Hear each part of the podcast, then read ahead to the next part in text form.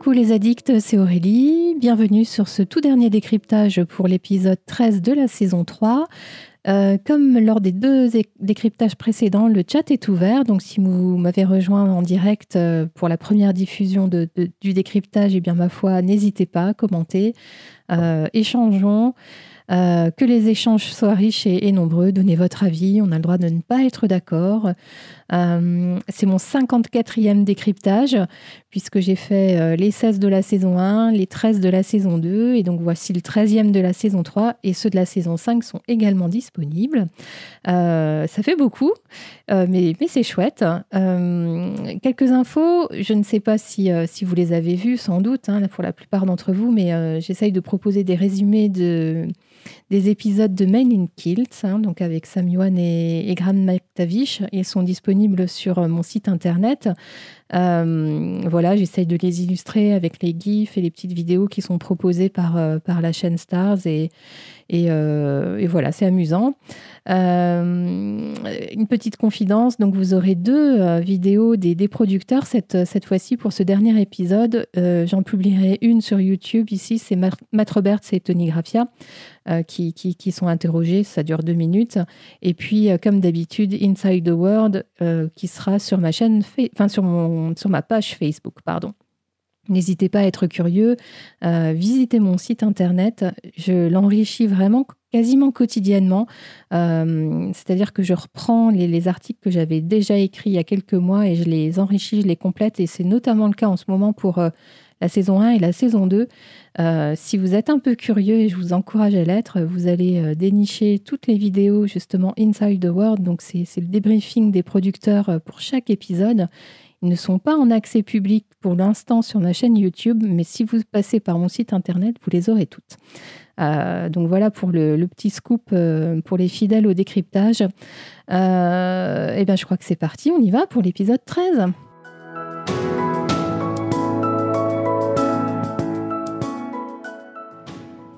Alors j'ai plein de choses à dire sur, euh, sur l'épisode 13 et euh, je commence donc par des impressions générales et le titre qui est donc en, français L'œil du, cyclone. Hein. c'est la traduction littérale du titre anglais Eye of the Storm euh, en référence à bien sûr la, tempête et puis aussi cette, cette séquence visuelle où on découvre justement Claire et Jamie dans l'œil du cyclone. mais c'est aussi une métaphore pour moi de, de leur relation hein, puisque du moment que ces deux-là sont ensemble, le monde peut s'écrouler et être euh, dans un chaos pas possible autour d'eux, euh, bah, tout se passera bien pour eux. Donc je trouve que c'est une jolie métaphore. Euh, pour la petite anecdote, cet épisode aurait pu s'appeler Le Nouveau Monde. Et, ça a été son titre pendant très longtemps, mais il a été changé ben, d'une part parce que apparemment ça a été spoilé par, par Ketsuna Balf et d'autre part aussi, je pense, hein, et c'est la raison principale, parce que ce titre en disant est un peu trop long sur, sur la fin de, cette saison. Euh, les scénaristes de l'épisode sont Matt B. Roberts et, Tony Graffia.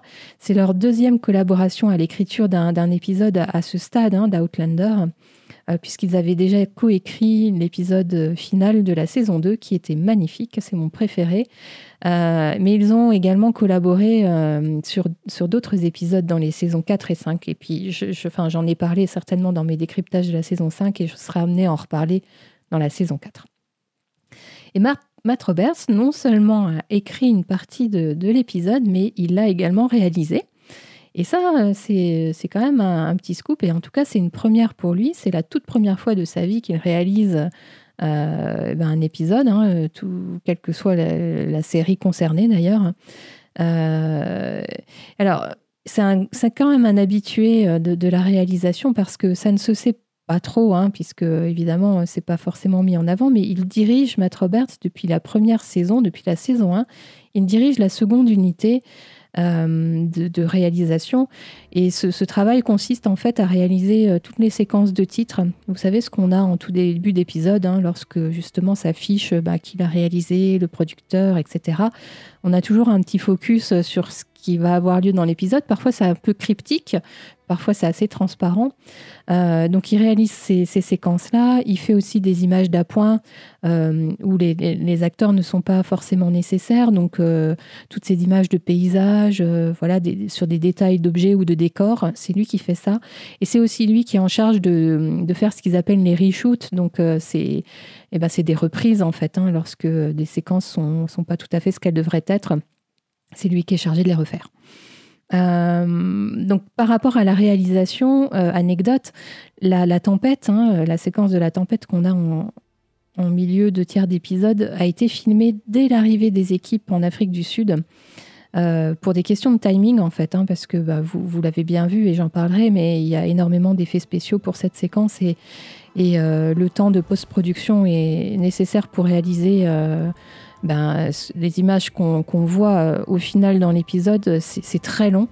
Euh, donc, euh, donc voilà, donc encore une fois, hein, il y a des choses qui sont faites un peu à l'envers. et Matt Roberts n'a pas tourné la séquence de la grotte, c'est quelqu'un d'autre qui l'a fait. En tout cas, euh, je ne sais pas ce que vous en pensez, mais moi, j'ai pas eu le sentiment que c'était une première pour, euh, pour le réalisateur de l'épisode. Euh, c'est vraiment bien réalisé. Et ce qu'il a beaucoup utilisé, je ne sais pas si, c'est sa marque de fabrique, en tout cas, dans l'épisode, on a trois fois ces mouvements de caméra qui, qui partent en travelling arrière. la première fois, c'est lorsque Claire, Jamie et Yann sortent de, de la grotte et qu'ils se retrouvent dans la, dans la jungle. Euh, Jamie prend Yann et Claire dans ses bras et, on voit la caméra qui, s'éloigne en partant vers le haut. Euh, la deuxième fois où on voit ça dans l'épisode, c'est ben, justement l'œil du cyclone, hein, on voit Claire et Jamie dans la mer et la caméra qui, qui monte, qui monte, qui monte, hein, jusqu'à se retrouver euh, au-dessus de, bah, du cyclone.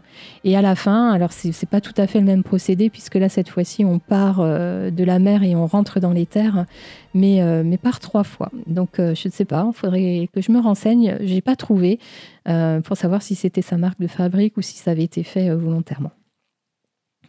autre chose, l'épisode, vous l'avez remarqué, il est structuré en trois parties, hein, une sorte de trois actes. Euh, pour boucler les, intrigues qui, bah, qui restaient à boucler. Euh, c'est une, structure qui me semble euh, presque parfaite compte tenu du volume d'intrigues à traiter et du peu de temps alloué à l'épisode, et je serai amenée à en reparler. mon avis personnel, quand même, je peux déjà en parler maintenant, c'est que c'est un épisode final qui n'est pas aussi bon que les épisodes finaux des, saisons précédentes, trop rapide à mon goût. La volonté hein, des, producteurs avait été de le faire plus long, mais, euh, voilà, les, les, enfin, les temps d'écran en fait sont négociés auprès des diffuseurs et là en l'occurrence auprès de Stars. Et, euh, le Joker a déjà été utilisé pour l'épisode 6, euh, hein, l'épisode des retrouvailles et Alexander Malcolm qui avait duré 15 minutes supplémentaires. Et donc voilà le Joker temps c'est pas sur l'épisode de, de, fin de saison dommage euh, ils avaient également eu l'idée de scinder le tome 3 et de faire deux saisons. Euh, il y avait certainement matière, mais euh, imaginez un peu faire deux saisons avec l'épisode 3, enfin avec le tome 3, ça voulait dire que les retrouvailles entre Jamie et Claire ben, finissaient une saison hein, finalement, et, et je ne crois pas que les fans auraient pu attendre aussi longtemps. Donc bref, je ferme la parenthèse. un épisode néanmoins dans lequel il y a pas mal d'émotions, même si elles ne m'ont pas, moi, véritablement emporté. Euh, mais des émotions quand même, euh, de l'incertitude, du désespoir, on a ri aussi un peu, beaucoup d'anxiété, et puis du soulagement, de l'espoir, et à nouveau de l'incertitude, de l'anxiété, euh, de la luxure, de l'amour, de l'espoir, enfin tout ça mélangé. Et les émotions sont nettement décuplées par l'utilisation de la musique, comme à chaque fois. Bear McCreary joue sa partition à merveille. Et, et si je ne retiens qu'un passage, c'est ces notes de piano du thème de Face qui, euh, qui moi, me remuent les tripes à chaque fois. Alors là, on l'a eu deux fois, puisqu'on a eu deux fois cette, euh, ces, images de Claire qui, qui s'enfoncent euh, ben, dans, dans, les fonds marins. en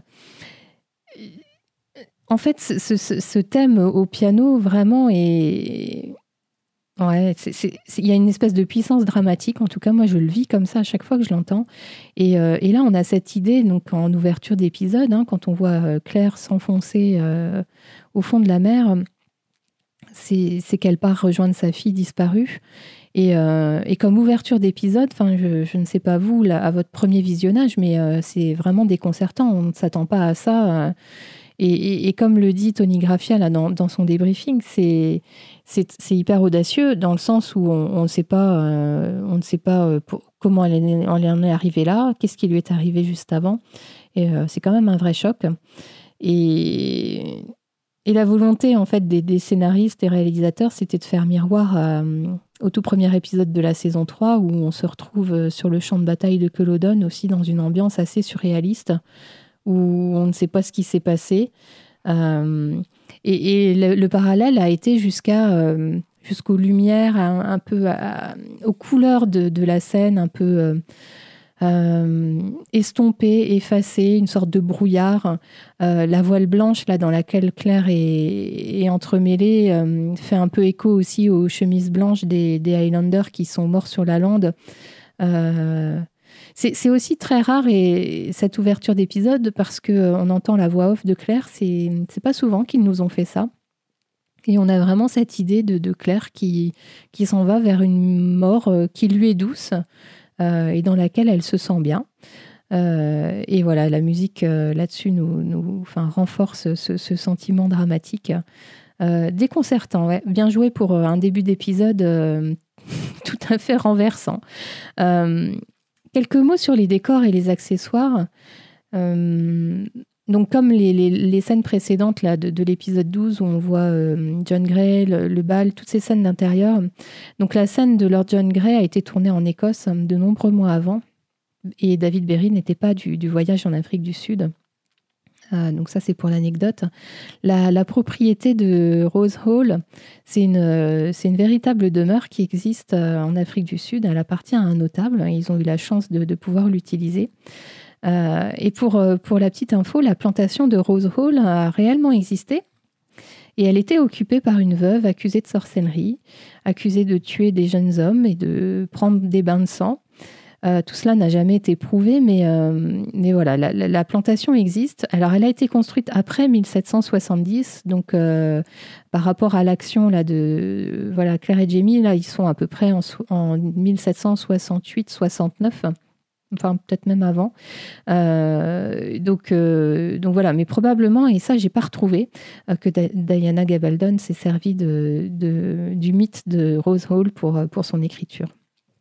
Euh, au niveau des décors, personnellement, je ne suis pas fan de, la grotte et du cercle de pierre. Euh, ces, deux éléments de décor me semblent quand même beaucoup moins authentiques que d'autres décors qui ont pu être faits euh, pour la série. le, cercle de pierre là, qui, est juste au-dessus de la grotte, ça fait vraiment faux et ça, fait vraiment bizarre. Et moi, ça me semble complètement dingue aussi que, que, que hein, ait trouvé une propriété qui soit si proche d'un cercle de pierre. Euh, enfin voilà pour euh, les petites, euh, petites minuscules incohérences que, que j'y ai trouvées. au niveau des accessoires, je relèverai la tête de crocodile qui est absolument géniale, complètement déconcertante aussi sur la tête de, bah, de ce danseur africain. Euh, d'ailleurs, il y a une scène coupée. Hein, euh, enfin, il doit y en avoir deux ou trois pour cet épisode. Euh, il y a une scène coupée où on voit Claire et Jamie un peu plus longuement dans la jungle entre le moment où ils quittent la propriété de Gaylis et le moment où ils arrivent bah, devant la scène de danse vaudou. et donc, ils, tombent nez à nez, entre guillemets, avec une carcasse, un corps de crocodile qui est suspendu. Euh, et donc on comprend par la suite qu'en fait la, tête de crocodile que porte euh, cet Africain, euh, cet esclave, bah, appartient au, corps de croco qu'on a vu juste avant. et au niveau des accessoires, je pense qu'ils ont dû mettre tout le budget sur, sur la tempête et du coup la, tête de Gaylis, une fois qu'elle qu'elle est morte, je ne sais pas ce que vous en pensez, mais moi je trouve ça vraiment bizarre un peu dérangeant. Enfin, c'est euh, les traits du visage sont enfin vraiment déformés. Alors je Ouais, un peu bizarre. Alors j'ai entendu euh, une interview de, Ron Moore qui disait qu'il n'était pas vraiment satisfait justement des effets spéciaux en rapport avec, euh, avec le cadavre de, de Gaylis. Et ouais, ouais, je, on comprend. Euh, je crois que j'ai vu cette vidéo dans les bonus des DVD. Euh, je ne sais pas si vous y avez accès et que vous avez envie de revoir ça, mais allez jeter un, petit coup d'œil. Et petite info, j'ai encore été voir tout à l'heure le, DVD de la saison 3 et à 11 euros. Donc, euh, c'est pas très très cher. Si, si, vous avez envie de vous faire plaisir, vous pouvez toujours le commander. C'est sur Amazon. Autre chose à dire sur l'épisode, c'est que aucun des personnages euh, ne fait preuve de faiblesse dans l'épisode. C'est une véritable épreuve de force pour tout le monde. Et c'est ce qui rend, le, je trouve, le lâcher-prise de Claire, hein, au moment où on la voit s'enfoncer dans, l'océan, euh, c'est ce qui rend ce lâcher-prise encore plus poignant. Euh, ils vivent tous des aventures très très intenses. Alors, bon, Claire et Jamie, on n'en parle même pas, mais voilà, eux, leur objectif, c'est de sauver Yann et Brianna ensuite, et donc ils sont tambour battant. Euh, Fergus et Marsali, on les voit une minute 22, euh, je crois, mais très très peu, mais quand même. Enfin voilà, Fergus prend les choses en main et c'est lui qui va faire prévenir Lord John. Euh, Marsali, elle ne veut pas être laissée de côté et elle s'impose, elle y va. Euh, Yi Cho et Margaret, ben, ensemble, ont l'air très très forts aussi et, et, ne, enfin voilà, ne, on, découvre un peu leur force de caractère. Euh, Lord John Gray, mais je vais en parler, mais là aussi, euh, grosse épreuve de force. Euh, petit Yann, on le voit face à Gaylis en tout début d'épisode, bah voilà, pas la langue dans sa poche. Hein, on retrouve un peu du, du sang, du sang Jamie en lui. et puis dans la grotte, je ne sais pas si vous avez remarqué, mais avant qu'il ne quitte la grotte, il, il ramasse les, pierres précieuses. Donc voilà, il perd pas le nord malgré tout ce qui lui est arrivé.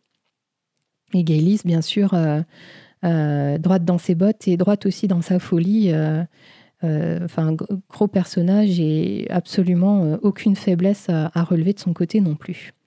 Et donc tout ça nous donne beaucoup de tension avec un seul moment de respiration un peu salvateur dans l'épisode et qui nous le fait apprécier d'autant plus. Hein. Donc c'est le, c'est le plan de Jamie, et je mets un plan entre guillemets, et j'en parlerai, je vais le détailler. Et puis enfin, euh, beaucoup de clins d'œil à d'autres épisodes, euh, que ce soit des images explicites hein, par des flashbacks euh, qui nous sont directement montrés, ou juste des suggestions. Voilà, donc ça c'est récurrent hein, dans, dans, la série. Ils ont l'habitude de nous, de nous faire des petits clins d'œil. Alors, la première fois qu'on regarde la série, je pense qu'on les voit pas. Et puis ensuite, quand on, quand on se prend au jeu et, et voilà qu'on prend à cœur de ne rien rater. On les voit tous et, euh, voilà. moi, je trouve ça vraiment très très chouette. Et puis on trouve euh, ben, le, ce fameux fil rouge du lapin euh, qui, trouve sa conclusion dans l'épisode avec, avec la vision de, Margaret. Voilà pour mes impressions générales. J'étais un peu longue, mais, mais j'avais envie de vous dire tout ça.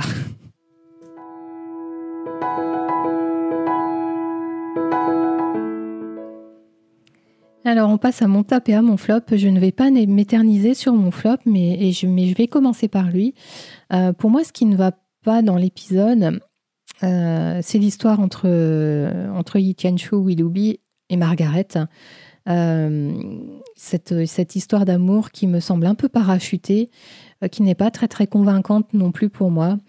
Alors, j'en ai déjà parlé, hein, mais voilà, Willoughby le personnage a été façonné d'une manière totalement différente pour la série, euh, en comparaison de, ce qu'est le personnage dans, les romans. Euh, et donc, on, en a fait un être euh, spirituel, tout comme peut l'être probablement Margaret, hein, vu le don qu'elle a et les visions, etc. Donc, il semblerait que ce soit deux âmes sœurs qui se soient trouvées, mais, mais voyez un peu, donc on, on, est toujours la pendant la même nuit que le bal du gouverneur. Donc, euh, euh il a rencontré Margaret, euh, il a posé son regard sur elle pour la première fois, euh, même pas 24 heures auparavant. Donc, c'est vraiment un coup de foudre express. Et déjà, ils ont des projets d'aller s'installer ensemble à la Martinique. Enfin, pour moi, tout ça, c'est ça colle pas, quoi. Donc, voilà pour mon flop. Et j'en parlerai pas plus longtemps. mon top, et j'en parlais juste avant, c'est le plan, entre guillemets, de Jamie. Euh, et, j'aime cette scène parce que littéralement, c'est le calme avant la tempête. Euh, c'est une reprise euh, totale d'une séquence qui est présente dans le roman. Et dans le roman, pour la petite info, Jamie ne fait que parler de son plan. Là, pour la série, il s'exécute en même temps, pour notre plus grand plaisir. et c'est la première fois depuis leur retrouvaille que Claire et Jamie peuvent vraiment être eux-mêmes. Tous les secrets ont été révélés, petit Yann est retrouvé, tout le monde est sain et sauf. Ils sont en partance pour l'Écosse. Donc on peut vraiment dire qu'ils sont dans un environnement euh, plutôt euh, ben, serein. Je pense qu'à ce moment-là, ils sont sereins. Euh, et, sans en montrer beaucoup, hein, cette scène, je la trouve très très haute. le couple est joueur, rieur, complice, tendre et aussi pétri de désir. pour moi, c'est une merveilleuse relation et c'est comme ça qu'on les aime. Et quand on pense à l'endroit d'où on est parti en début de saison, et tout ce qu'ils ont traversé en si peu de temps. Euh, quand je dis si peu de temps, euh, c'est. Ouais. Dans le livre, Claire parle de, quatre mois qui se seraient écoulés entre leur départ d'Écosse et, le moment où ils sont euh, en, Jamaïque. Donc, c'est le temps de la traversée, hein, certainement. Mais voilà, tout ça pour dire que c'est ça, Outlander, hein, c'est ce moment euh, qui, est, pris volontairement et ce temps privilégié accordé au moment entre Jamie et Claire. Euh, l'action est volontairement ralentie pour nous offrir ces jolis moments-là. Et, euh, et, je voulais encore faire une mention spéciale à l'alchimie entre les acteurs. Je n'aime pas insister dessus parce que je ne suis pas de celle qui se fait des films euh, par rapport à une éventuelle histoire euh, entre les acteurs.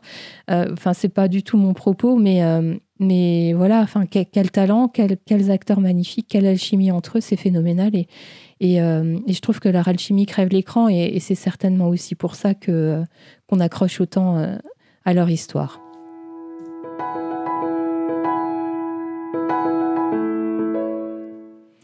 Alors, on passe à mes focus et, pour une fois, euh, je vais le faire de manière chronologique. Ce n'est pas forcément dans mes habitudes. J'aime bien croiser les, thèmes et les informations. Euh, mais là, je trouve que ça s'y prête bien et j'ai tellement de choses à dire que j'ai peur d'en oublier si je ne procède pas comme ça. Donc, euh, donc c'est parti et je commence avec, eh bien, avec Claire et Gaylis hein, qui jouent au jeu du, chat et de la souris. on savait que le plan de Claire était d'aller à Rose Hall, hein, puisque Claire et Jamie avaient découvert que, que c'était probablement Gaylis qui, détenait euh, Petit Yann. Et dès le début, en fait, hein, Claire se retrouve dans une atmosphère euh, bizarre et tendue. Elle, euh, sur, le, sur son chemin vers Rose Hall, elle, elle, elle croise la procession des, esclaves. Et à ce moment-là, ni nous ni elle ne savons ce que c'est et enfin, qu'est-ce qui se passe. Donc c'est vrai que ça nous laisse dans, dans une ambiance un peu étrange. Euh, et puis euh, rapidement, euh, après son arrivée, elle, découvre le jeune homme mort égorgé. Alors après avoir eu très peur que ce soit Yann, puisque on voyait les mollets, hein, c'était un homme blanc, donc forcément, elle a dû se faire des films et des idées. Et puis, et puis arrive la rencontre avec Gaylis, et on sent tout de suite le malaise hein, chez Claire. D'ailleurs, le, jeu corporel de, de, Balfe le montre bien. Hein. Elle remonte son châle, elle croise les bras. Euh, tout ça euh, montre bien que, Claire n'est pas très à l'aise. Et les mots de Gaylis qui sont censés être chaleureux, en fait, euh, sonnent faux hein, quand, elle lui dit, enfin, quand elle lui dit que c'est son amie et qu'elle peut venir à toute heure. ça, ne, respire pas la franchise, en fait. Il y a une scène coupée importante où on découvre un peu plus de leur conversation hein, et où, Gaylis questionne Claire sur, sur Petit Yann, enfin, d'un air un peu faussement intéressé. Euh, et, et, alors que justement le but de Claire est d'avoir des, nouvelles de Yann, Gaylis, elle, veut en, savoir plus sur, euh, sur le trésor et, et sur euh, comment se fait-il que Yann s'est retrouvé en possession du, coffre. et donc on, les voit qui prennent le thé sur la terrasse et, dans, les, dans la scène coupée, hein, je, vous en, je vous en mets l'extrait d'ailleurs. Et donc, on découvre que le, thé que Gaylis sert à Claire est probablement le même thé que celui qu'elle avait servi à Yann dans l'épisode précédent. Euh, et donc, on a, toujours ce même jeu entre ces deux personnages, hein, avec, euh, avec beaucoup de réserve, euh, peu de franchise et, et, l'une et l'autre qui, qui s'interrogent un peu sur, voilà, sur, sur, sur l'autre. Et d'ailleurs, Gaylis redemande à Claire pourquoi es-tu là Et elle l'avait fait de la même façon dans l'épisode du procès des sorcières, hein, l'épisode 11 de la saison 1. L'unique obsession de Gaylis pendant toutes ces années l'empêche de penser clairement. On aurait presque pitié d'elle, hein, parce qu'elle est dans une espèce de paranoïa qui, qui l'empêche d'être clairvoyante. Elle est persuadée que Claire la poursuit et qu'elle est sa véritable ennemie. Alors, ça pourrait être le cas, hein, puisque Claire est, anglaise finalement, hein, alors que Gaylis, elle, euh, est une fervente écossaise. Et j'aime aussi beaucoup la, façon dont elle parle de la volonté de Dieu euh, avec un mouvement comme ça vers, euh, vers le ciel, à la manière du, du Bonnet Prince Charlie dans la saison 2. Et qu'est-ce que ça pouvait m'agacer d'ailleurs quand il en faisait référence à Dieu. Et Claire, là, elle perçoit la folie de Gaylis hein, et elle est obligée de, se dévoiler un peu plus justement pour, pour convaincre Gaylis et essayer de, de, lui faire entendre raison. Et je trouve que c'est un bon point pour Gaylis lorsqu'elle dit à Claire qu'elle n'aurait jamais pu abandonner Jamie. Et en même temps, on lui en veut hein, de, de, rouvrir cette blessure chez Claire qui est obligée de dire que voilà, elle a été obligée de partir et qu'elle n'a pas été là pendant 20 ans. Alors elle montre les photos de Brianna car euh, à ce moment-là, elle n'a aucune raison de penser que, que Brianna est en danger. Euh, et ça nous offre aussi l'occasion d'avoir une discussion sur le voyage dans le temps, ce que je trouve intéressant puisque euh, euh, bah, en tant que téléspectateur, on se questionne un peu sur comment fonctionne ce voyage dans le temps. Alors, on en a quelques bribes hein, depuis, depuis toutes, toutes ces saisons, hein. mais on en apprend un peu plus et on, découvre que, Claire pense que pour passer les pierres, il faut quelqu'un qui, qui l'attire de l'autre côté. Alors que pour Gaylis, ben, il est nécessaire d'avoir non seulement les pierres précieuses, mais également un sacrifice humain. Et je trouve que là, on a l'idée que que finalement l'amour est plus fort que la haine. Gélis et sa relation avec les hommes, euh, j'en parlais euh, lors du dernier décryptage, c'est pour elle, ce sont des les hommes sont sont des sont des outils ou des accessoires de, de son bah, de son dessin en fait. Hein. Il peut y avoir de la passion, de la séduction ou de la luxure, mais en aucun cas elle n'a eu d'amour véritable pour les hommes. Euh, d'ailleurs, j'ai trouvé ça euh, rigolo la manière dont elle a, elle a, parlé de son dernier mari en disant que celui-ci c'était son préféré. elle a quand même fini par le, sacrifier, mais bon, c'est pas tellement son propos.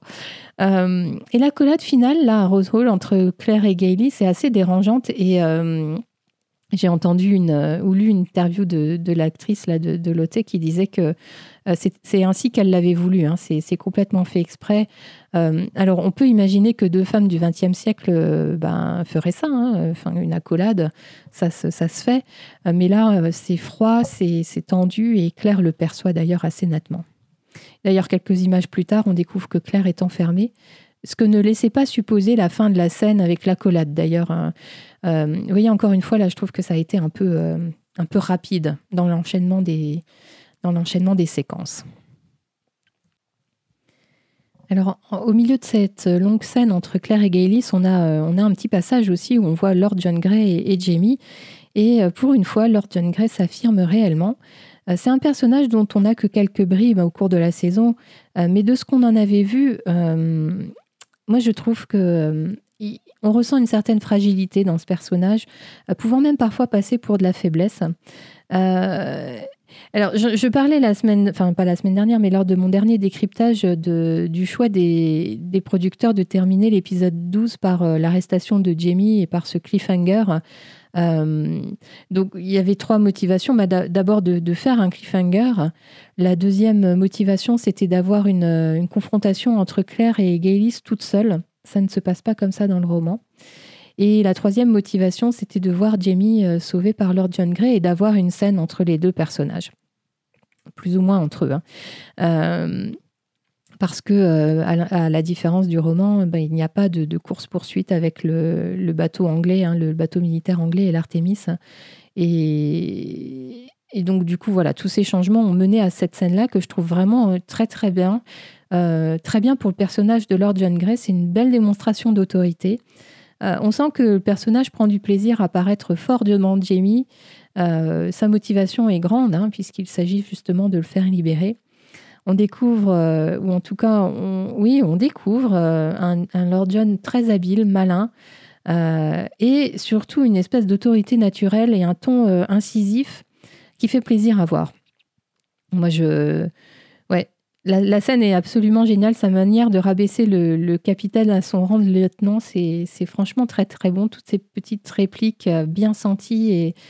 Et je. Voilà. Je t'appelle lieutenant. ou pardon, j'ai pas fait exprès capitaine. Enfin, bref, c'est. Ouais, ouais. Et le capitaine Léonard, ou plutôt le lieutenant Léonard, s'est fait gronder comme un petit garçon. il repart avec la queue entre les jambes et, et on a le petit sourire satisfait de Lord John Grey à la fin.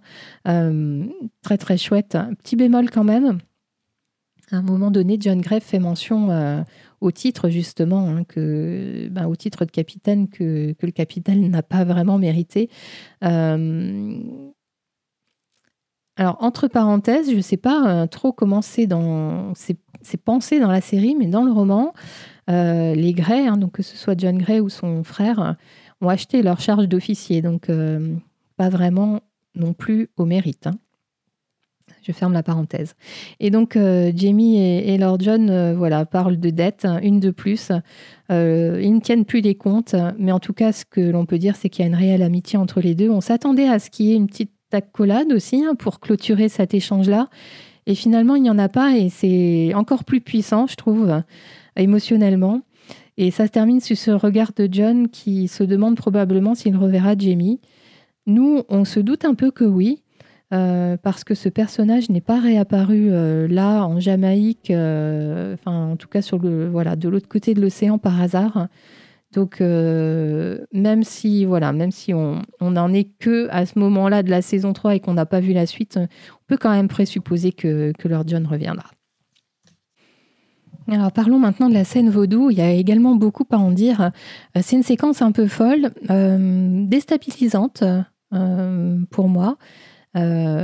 probablement à cause du, son continuel du, tam-tam et de ses, voilà, de sonorités de percussion, etc. Il se passe beaucoup de choses.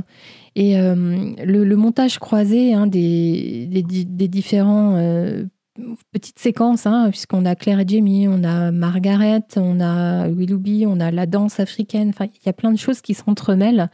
Euh, tout ça, ça a été fait volontairement pour donner du rythme, évidemment, mais on se sent un peu ballotté de part en part et, l'impression de, grignoter des petites miettes à chaque fois et de devoir nous euh, recoller tous les morceaux. Euh, un petit mot sur la, sur la musique, puisque euh, sur le, blog de, de Bear il explique que pour lui, ça a été un énorme challenge, cette séquence. Euh, elle dure 10 minutes.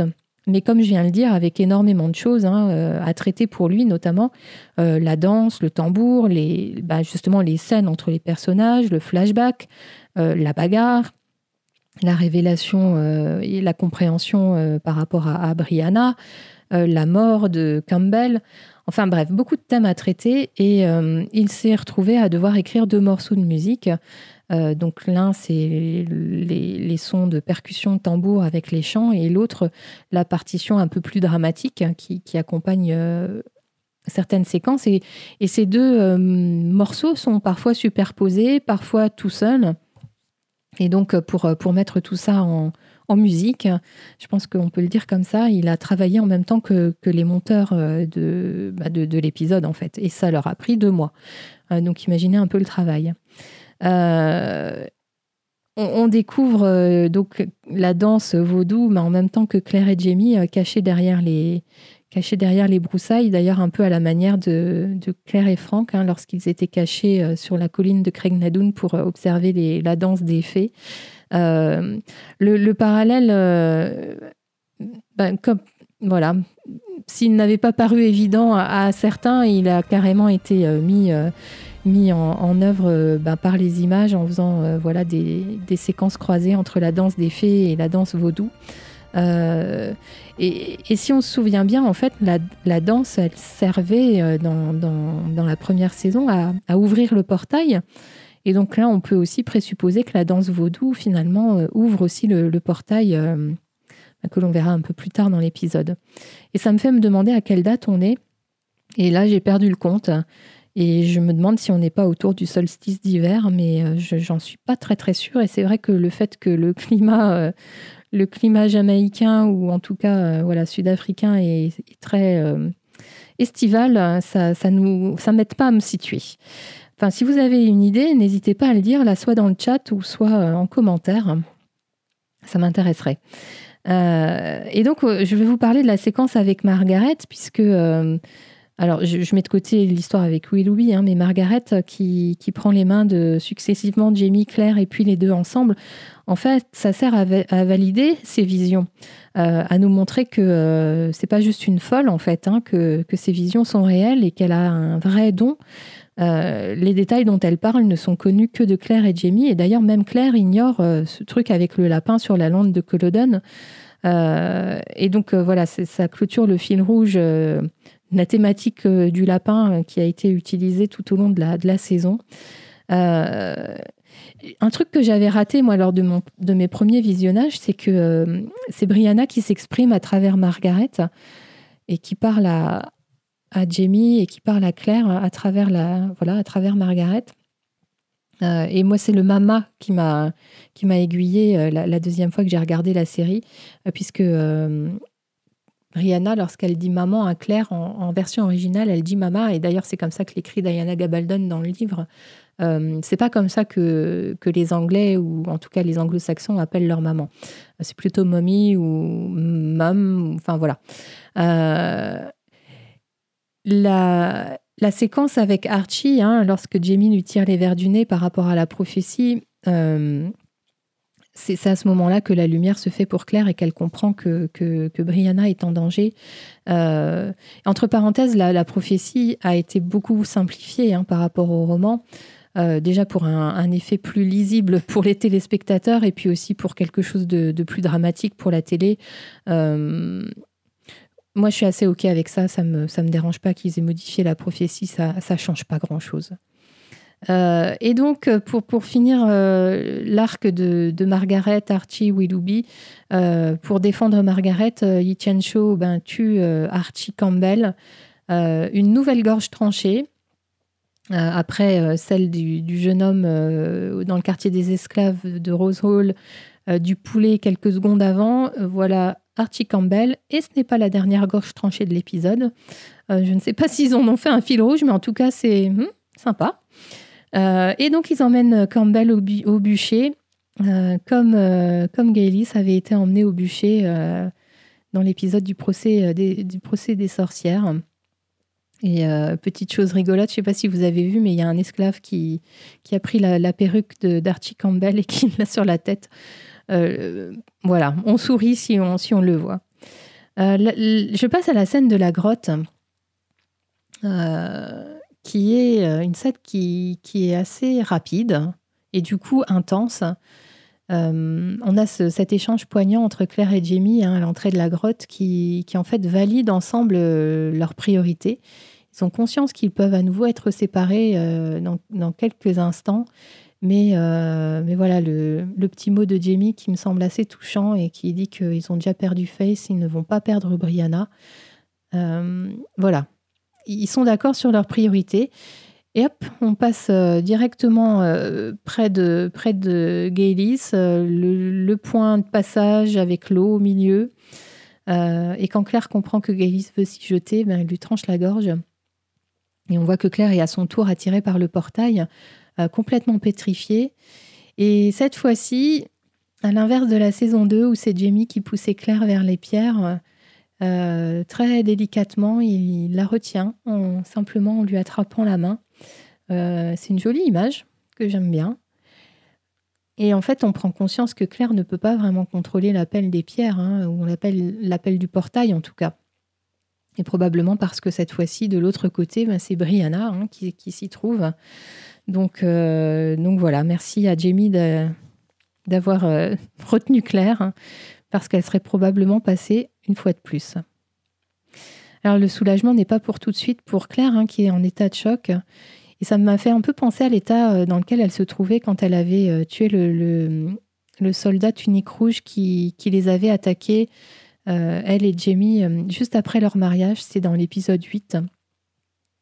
Et là, on se demande si son choc est lié ben, au, fait qu'elle vient de commettre un meurtre, s'il est lié à Gaylis, au portail aussi. Enfin, l'état dans, lequel ça, la met, hein, d'être près d'un portail, ou à la prise de conscience qu'elle a tenu le crâne de Gaylis et, la boucle temporelle que ça, présuppose.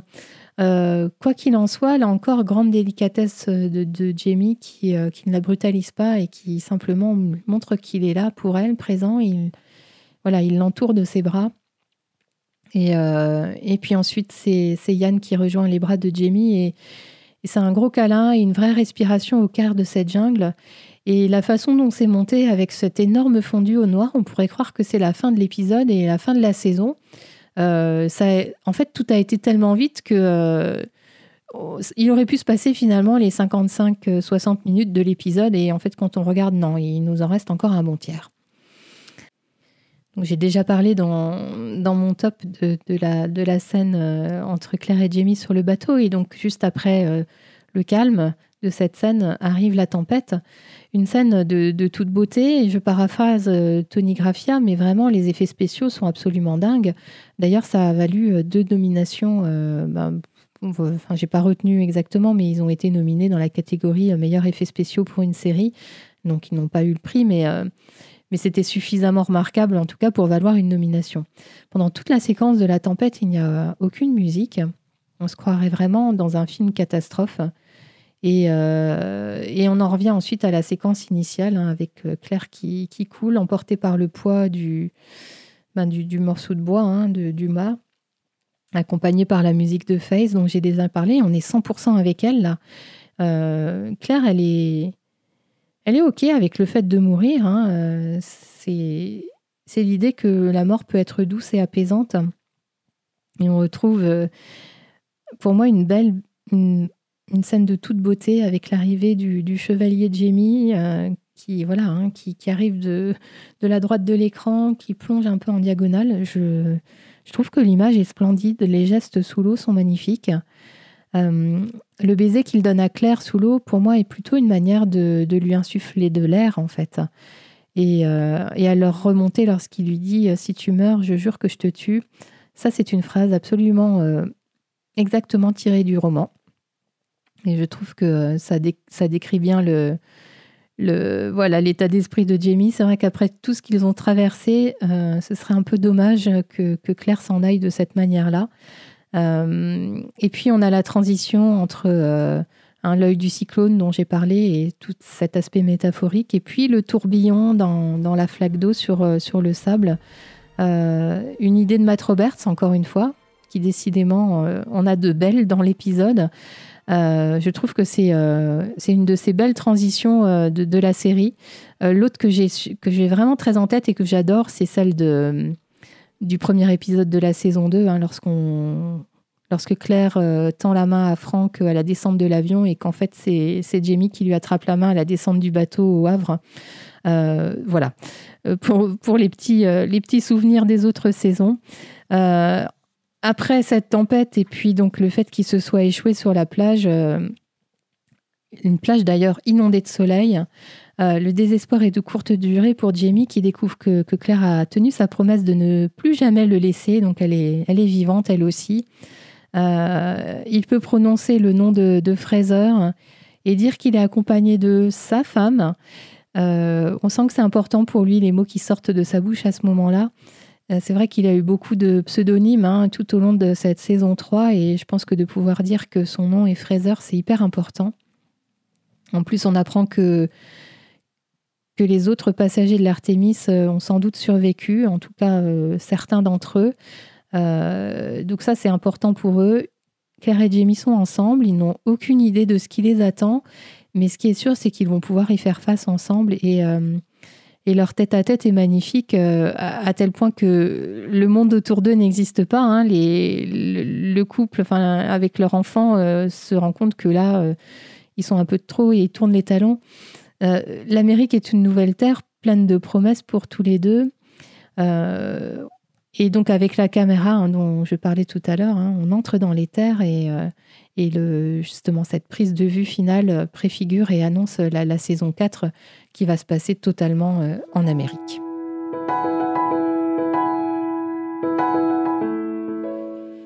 Et donc voilà, c'est ainsi que se termine cette saison 3. Euh, une saison euh, très particulière, vraiment coupée en deux, avec une première moitié de saison jusqu'aux retrouvailles, euh, avec un vrai élan émotionnel. moi, j'ai trouvé passionnant de, découvrir ce qui a façonné Claire et Jamie pendant 20 ans. les séquences à Boston entre Claire et Franck étaient était vraiment bien écrite. En plus, on avait Roger et Brianna aussi dans pas mal d'épisodes. Euh, Jamie tout seul de son côté avec ses, les différentes phases de sa vie. Franchement, tout cela été très très bien amené jusqu'au retrouvailles, un peu en crescendo. Et ensuite, euh, l'intrigue, de mon point de vue, a peiné à avancer. Euh, même si on nous a servi de bons épisodes, hein, là n'est pas la question, mais la volonté de la série de suivre le roman, là je trouve a, un peu gêné, puisque le, souci de, l'adaptation, en fait, c'est qu'on perd les transitions et les développements qui sont permis hein, par une écriture, un roman et un nombre de pages infini. Euh, ça donne corps à l'ensemble. Et, voilà, si on veut le résumer euh, ben, en quelques épisodes de télé, on a, on a un peu ce sentiment de, coïncidence, de rythme un peu effréné, euh, de certains événements qui semblent un peu forcés. Euh, et, voilà, je dirais que mon seul regret, en fait, c'est pas tellement sur le travail qu'ont fait les producteurs, les scénaristes et les réalisateurs, et c'est plutôt bah, qu'il n'y avait pas assez d'épisodes pour cette saison 3. et si on parle spécifiquement de cet épisode-là, c'est un bel épisode. Il y a beaucoup d'éléments plus que très satisfaisants. Mais voilà, encore une fois, trop court et trop expédié, et notamment la première partie. de mon point de vue, je pense que l'histoire de Gaylis aurait pu être plus développée. L'actrice est géniale et elle, elle, personnifie tellement bien Gaylis qu'on aurait aimé en avoir plus. Euh, il aurait été bénéfique sans doute de passer plus de temps avec elle. On avait un peu touché les, combats euh, de Gaylis du doigt hein, dans l'épisode 13 de la saison 2 notamment, euh, lorsqu'elle était à l'université. Enfin voilà, on, sentait hein, son combat, mais bon, ça manque un peu. Euh, pour justifier justement euh, toute cette fin dramatique. Euh, donc on n'est pas emporté, submergé comme dans les deux autres finales hein, de, saison. on est resté un peu en surface. cette saison est véritablement une saison de transition entre l'Écosse et, l'Amérique. On s'attend à une toute autre histoire et on s'attend à ce qu'ils construisent un, un, foyer ensemble. Pour ma part, j'ai hâte de me replonger dans la saison 4. Euh, je vais vous faire un aveu, je ne la connais pas très très bien. Euh, c'est celle que j'ai le moins regardée et franchement, je ne crois pas me tromper en vous disant que je, ne l'ai vue euh, intégralement que deux fois. Donc, vous voyez, ça fait pas beaucoup. Je vais avoir l'occasion de porter un autre regard avec vous. Euh, il nous reste probablement encore au moins 8-9 mois avant une éventuelle diffusion de la saison 6 et encore je suis optimiste. Donc mon objectif c'est de terminer les décryptages de la saison 4 avant que la 6 ne commence. Euh, donc voilà, je verrai bien à quel rythme je, les produirai. Probablement euh, jusqu'à l'été, encore deux, deux par mois à peu près, mais on verra. J'espère que vous avez apprécié. Si c'est le cas, bah dites-le moi, donnez-moi vos avis. Euh, si vous voyez une façon euh, d'améliorer ce que je fais, des infos que je ne donne pas, enfin voilà, dites-moi ce que vous en pensez. Euh, mon seul but, c'est de m'améliorer, donc n'hésitez pas. sur ce, je vous dis à très bientôt. Prenez soin de vous.